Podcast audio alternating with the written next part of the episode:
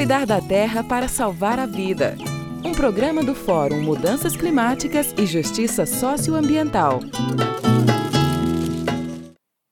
Trabalho e libertação. O que é melhor, festejar o trabalho ou os trabalhadores e trabalhadoras?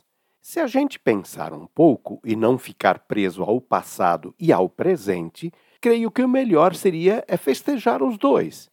Imaginem, amigas e amigos, que o trabalho é a revelação de que os seres humanos são criadores, inteligentes, artistas, capazes de transformar diferentes tipos de coisas em bem úteis para a vida, capazes de transformar a si próprios.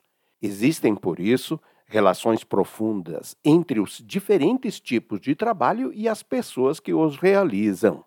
Agora, quando o trabalho vira uma propriedade de quem pode pagar por ele, e quando o pagamento nem dá para manter o trabalhador e trabalhadora vivos, essa relação com a capacidade humana é de exploração. E sempre que o trabalho deixa de ser livre e perde a relação com o que é feito com ele, a exploração se junta com a alienação, que pode levar quem trabalha a perder a alegria que o trabalho livre e criativo dá às pessoas e a não dar mais valor ao trabalho.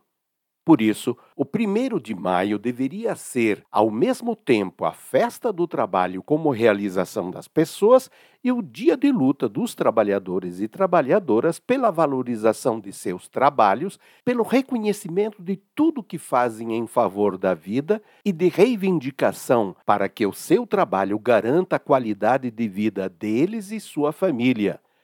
Na verdade, isso está reconhecido como direito em nossa Constituição Nacional, mas os empregadores e os governantes não cumprem a lei e o judiciário não exige isso deles.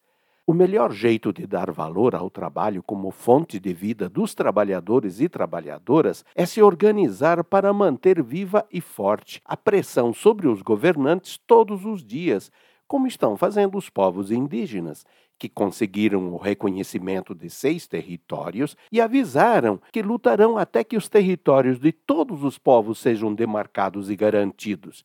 E estão fazendo sem terra que ocupam terras para exigir reforma agrária, e os que entram em greve para exigir seus direitos e precisamos unir as forças de todos nós para que os desempregados e subempregados tenham o seu direito ao trabalho digno garantido.